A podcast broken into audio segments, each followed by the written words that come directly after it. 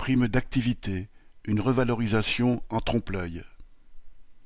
Avant le second tour des législatives, le gouvernement avait annoncé que la prime d'activité devrait être revalorisée de 4% en juillet, tout comme les pensions et les minima sociaux.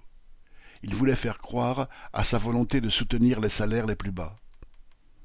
La prime d'activité, inventée en 2016 par le gouvernement Hollande, est perçue actuellement par 4,6 millions de travailleurs selon des critères complexes et selon leur situation familiale.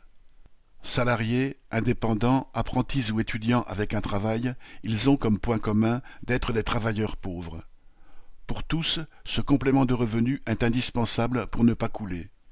Pour une personne seule qui travaille pour 800 euros par mois, percevoir une prime d'activité de 215 euros est une condition pour réussir à se loger, se nourrir.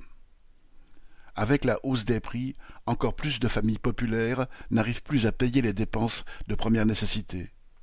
Le gouvernement essaye, au moyen de cette prime, d'augmenter le revenu des travailleurs les plus modestes sans faire porter le poids d'une hausse de salaire sur les entreprises. Il avait déjà eu recours à cette méthode à la suite de la mobilisation des Gilets jaunes.